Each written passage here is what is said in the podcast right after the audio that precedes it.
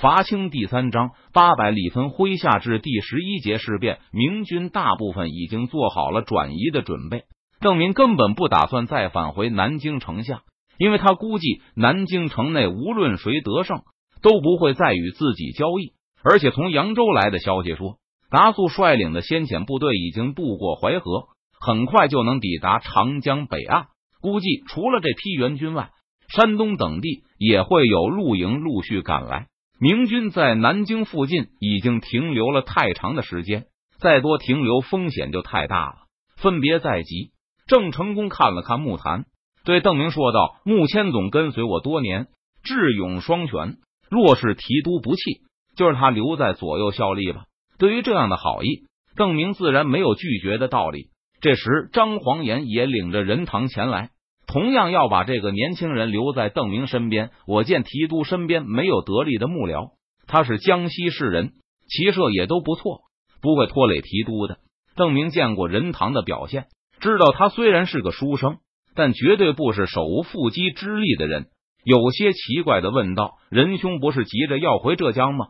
我在舟山没有家人，之前想回去继续为张尚书效力。”任堂很痛快的答道：“现在提督给了这军这么多武装，还有大量的军饷，暂时也用不到我了。提督将来如果想进兵江西的话，我倒是能尽一些绵薄之力。”邓明估计自己短期内不会进攻江西，顶多是返回路途中经过九江附近。不过他也清楚，这和郑成功把木坛留下一样，张黄岩也是希望在自己身边有个他的熟人。必要时可以帮助这兵说上几句话，或是方便沟通。因此，邓明就把木坛和任堂都收入自己的卫队，这样亲卫的总人数就达到了空前的二十个人。在南京城附近的三仗，其中有两场都是浙军独立取胜的，剩下的一场浙军是和闯营并肩作战，而不是充当二线的辅助部队。因此，邓明把大部分缴获都交给了张黄岩的这军。郎廷佐更是这军擒获的，从梁化凤那里得到的五十万两赎金，邓明也尽数给了张黄岩。剩下的五十万两，邓明让郑成功和李来亨各拿走二十万，他本人留下了十万。现在邓明的卫队虽然不大，但是他花钱的地方也不少。明军从附近收集来许多船只，辎重已经搬上了船。太阳落山后，郑成功和张黄岩就率军出发。燃起火把，浩浩荡荡的向东而去。天色掩盖了明军的数量和旗帜，城内的清军无法看清明军的行动细节。张黄岩和郑成功离去后，郑明和李来亨也没有多停留。郑明最后见了郎廷佐一面，嘱咐道：“郎总督不要忘记了，三日后我还要回来拿一百万两白银。若是郎总督赖账，别怪我把郎总督与我的协议大白于天下。”梁化凤一直密切的注意着城外的动静，他派了十个得力的部下前去明军营中，与郎廷佐待在一起，让他们一等明军离开，就立刻保护郎廷佐隐藏起来。这两天来，梁化凤一直与蒋国柱虚与委蛇，反复保证会替他当个中间人，消除蒋国柱与郎廷佐之间的怨恨。一直等到子夜，终于有个部下前来报信。报告梁化凤，明军已经撤退。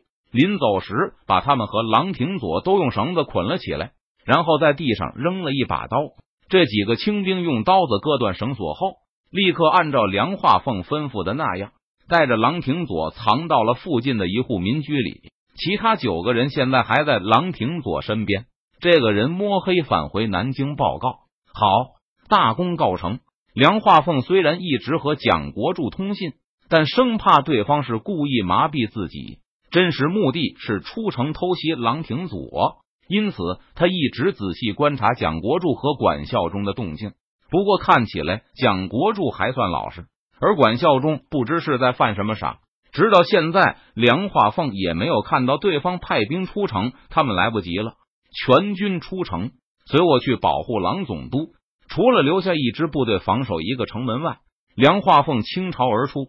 临走前，还派人去通知蒋国柱，让他立刻带兵去把管孝忠抓起来。胜券在握的梁化凤趾高气扬的对蒋国柱派来的手下说道：“告诉蒋巡抚，到底能不能让郎总督消气，就看他今晚的表现了。梁化凤很快就在那个回来报信的心腹的带领下，赶到了郎廷佐的藏身处。见到被手下拥出来的郎廷佐后，梁化凤飞身下马，冲过去，激动的大喊道：“总督大人受惊了，末将救援来时死罪呀！”郎廷佐盯着梁化凤看了几眼，又望向梁化凤背后的大批举着火把的士兵，终于长出了一口气，知道自己总算脱险了。这些日子来，郎廷佐受尽了煎熬，总担心邓明毁约，把自己交给蒋国柱和管孝忠，导致自己不能替朝廷除去这两个奸臣。想到放走的那么多闽军，还有不得不交给邓明的五十万两白银，郎廷佐只感到胸中恶气翻涌。现在再也没有什么可怕的了，也没有人能阻止他报仇雪恨了。返回江宁，郎廷佐大喝一声，跟本都去捉拿蒋国柱。管孝忠二贼遵命，梁化凤急忙把自己的坐骑让给郎廷佐，亲手扶着老总督攀上马背，然后也跳上一匹马，紧随在郎廷佐身边，一边向南京赶回去。梁化凤一边把自己与蒋国柱秘密商议的内容报告给郎廷佐，最后还嘲笑道：“这贼说不定已经同管效忠火并起来了，我们回去正好把他们一网打尽。”哼。这贼居然还想活命，真是痴心妄想！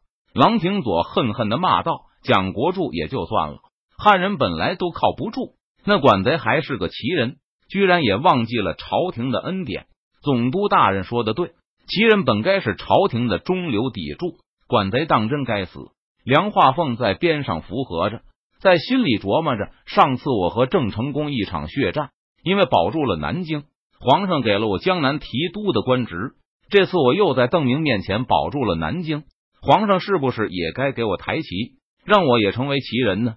梁化凤越想越觉得自己的机会很大，他偷偷看了一眼身前的郎廷佐，想到这次总督大人要想让朝廷不责怪，肯定要说是我突入敌营把他抢回来的。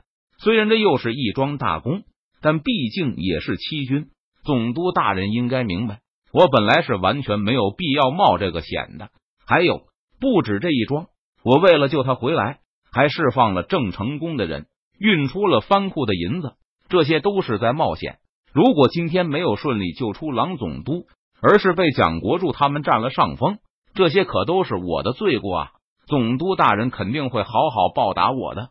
他也是奇人，我想抬旗的是自己，当然不好和皇上说，但可以让总督大人帮着说一声。梁化凤正在美滋滋的想着自己光辉的未来，只听郎廷左右骂道：“这两个贼人为了取悦邓贼，居然还释放了这么多海逆。刚才听邓明说，他们出了五十万两银子要买本总督的人头，这些我都要好好奏报朝廷，不把他们千刀万剐，实在难消我心头之恨。”身旁的梁化凤闻言大惊，连忙劝阻道：“总督大人不可，这些事我们也有份。”要是说出去，朝廷一严查，势必牵连到我们。再说，总督大人不能把他们交给朝廷啊！他们两人狗急跳墙，一定会拼命的咬我们的。梁化凤的计划就是杀人灭口，今晚就把管孝忠和蒋国柱都杀了，然后给他们扣一个私通邓明，打算把南京献给明军的罪名。可是听郎廷佐的意思，竟然是要把这两个人交给朝廷。若是由北京进行审问的话，蒋国柱他们肯定会把郎廷佐和梁化凤也一起拖下水，岂能不说那不是欺君吗？郎廷佐厉声反驳道：“再说，若不把这二人的罪行大白天下，说不定会有一些糊涂的官员误以为朝廷赏罚不公，苛待功臣。这这……”梁化凤心中一急，连忙赶前两步。拉住了郎廷佐的缰绳，总督大人三思啊！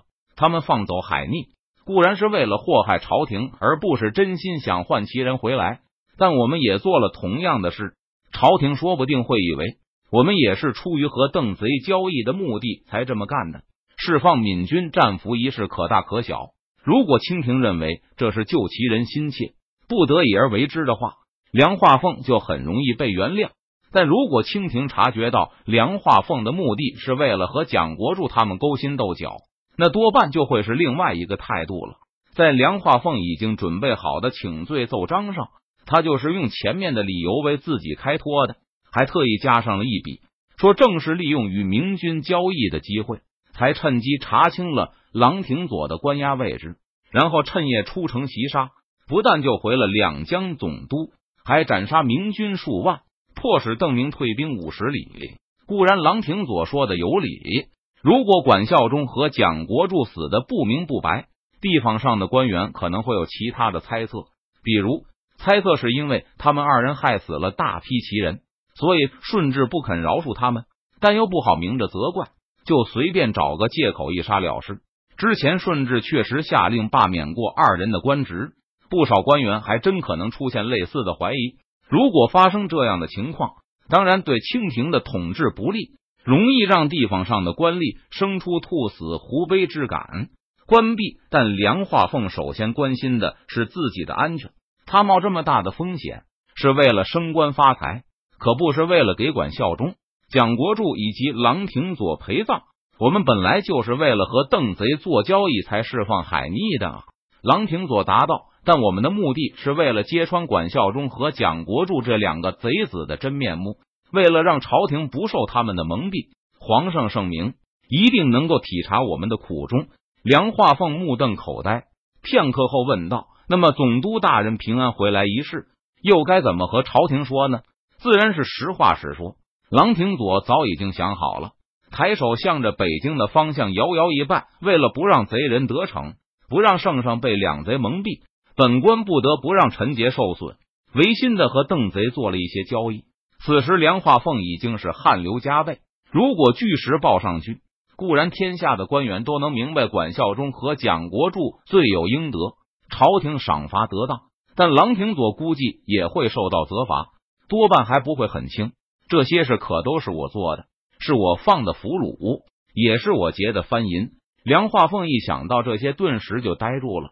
他又看了郎廷佐一眼，心中一团疑云升起。难道郎廷佐打算把这些事情都推给我吗？这样，朝廷不会有受损的危险，他也能脱去大部分的罪名。皇上心里还会觉得他郎廷佐是个忠臣吧？无论如何都不会欺君。对了，他是个奇人，我可不是。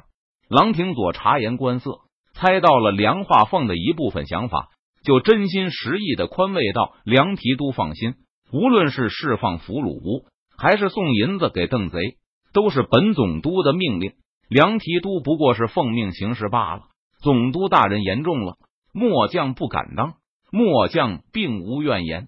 梁化凤急忙辩解道，但他心里的忧虑却是更重。郎廷佐说的好听，说我是奉命行事，但是当时他身在明军营中，如何还能下命令给我？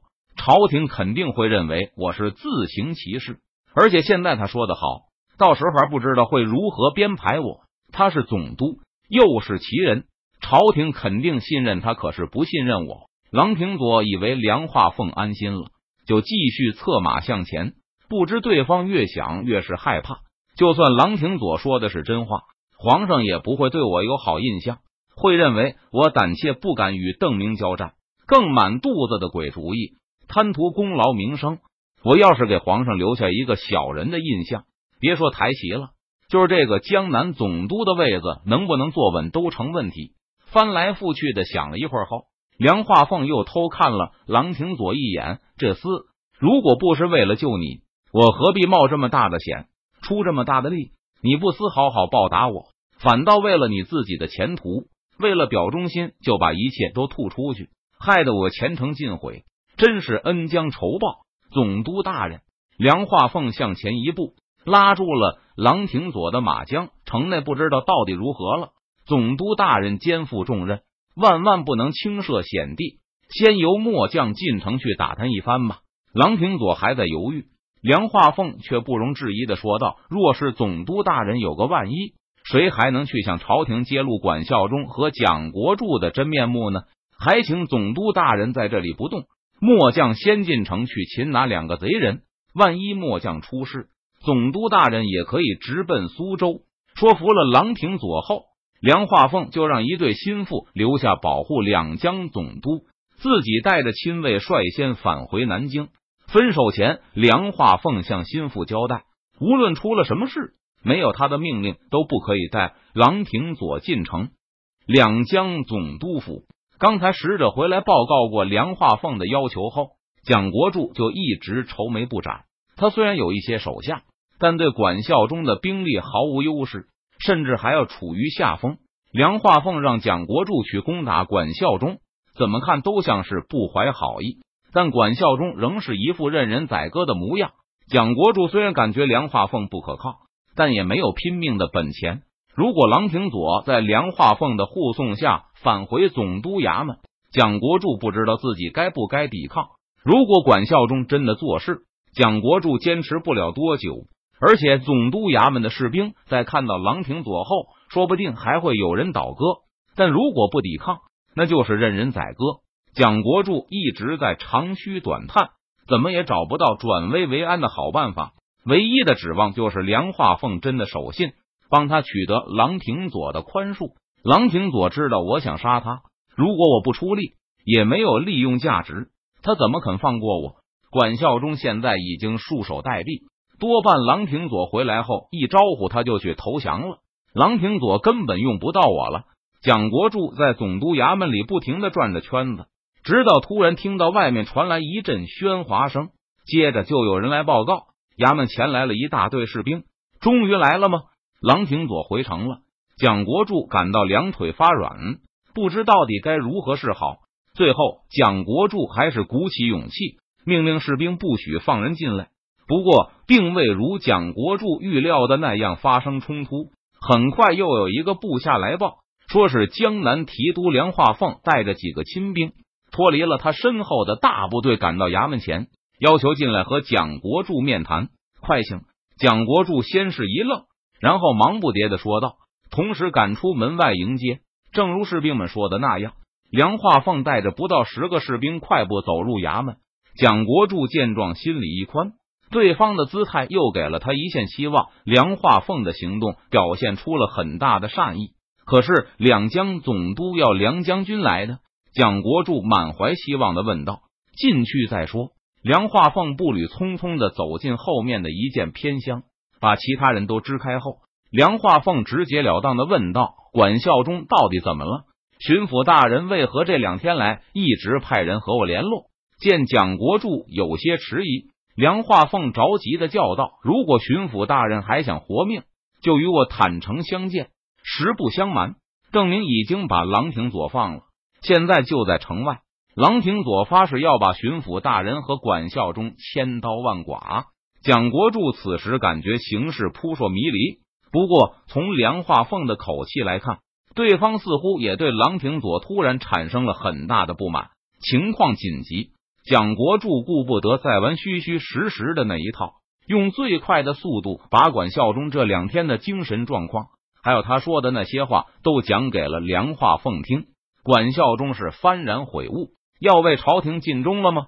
梁化凤冷笑了一声：“正是。”蒋国柱本来不打算把这件事说出来，起码不会主动充当管孝忠改悔的证人。就算被管孝忠害死了，也不能使自己减轻罪责。但刚才听到梁化凤的言语后，蒋国柱决心赌上一把，把实情告诉对方。如果梁化凤不能给蒋国柱一个好答案的话，蒋国柱完全有能力让他出不了两江总督的衙门。这两个奇人，他们是要害死我们啊！梁化凤也不耽搁，把刚才郎廷佐与他的对话一字不落的道给了蒋国柱。果然是奇人。说完后，梁化凤又是一声冷笑。果然，关键时刻还是八旗可靠，哪怕是汉军旗的，他们都是皇上的奴才，为了主子，连命都可以不要。蒋国柱沉吟了片刻，思考了一番梁化凤带给他的消息，缓缓点了点头。以梁提督之见，我们该怎么办？他们两个都不能活，我去对付郎廷佐，巡抚大人对付管孝忠，怎么样？梁化凤想了一下，补充道：“如果巡抚大人看的没错，一会儿就用郎廷佐的名义召管孝忠来，他多半不会反抗吧？”不行。蒋国柱断然否决了梁化凤的提议，摇头道：“他是会来，但今晚必须要死人，死很多的人。”哦，梁化凤一时没有反应过来，他们是要叛变，献城给邓明，所以不会束手就擒的，一定会负隅顽抗。蒋国柱说道：“郎平佐好办，他身边没有人，但管孝忠府中的奴仆、手下，谁敢说都一无所知？他们一个都不能留。”嗯，巡抚大人说的对。梁化凤更不犹豫，换来一个心腹，在他耳边交代了几句。这个心腹马上领命带兵出城。好了，郎廷佐不用担心了。梁化凤一整衣甲，对蒋国柱说道：“我们立刻去攻打管府。”数日后，北京接到令人震惊的消息：贪生怕死的郎廷佐在被俘后向邓明投降。然后串联对皇上心存愿望的管孝忠，这两个奇人竟然打算献城给明军，利用交换俘虏进行联络。幸好管孝忠的的异常举动被警惕的蒋国柱发现，在蒋国柱的提醒下，梁化凤也抓住了几个明军的细作，问清了实情。两人将计就计，在明军来偷城门时伏击了邓明，将带路的大叛徒郎廷佐当场格杀。管孝忠知道失败。在府邸中负隅顽抗，但也被梁化凤和蒋国柱率领士兵攻破。管孝忠和叛军都被诛杀。在报告朝廷事变经过的同时，蒋国柱还发急件给达素，让他全速赶往南京。当南京的战事终于告一段落后，顺治也总算放心下来。大喜之下，除了表彰蒋国柱外，更考虑给两次力挽狂澜的大功臣梁化凤抬旗。并命令梁化凤立刻画像呈进北京，以供顺治预览。此皆后话，暂不细表。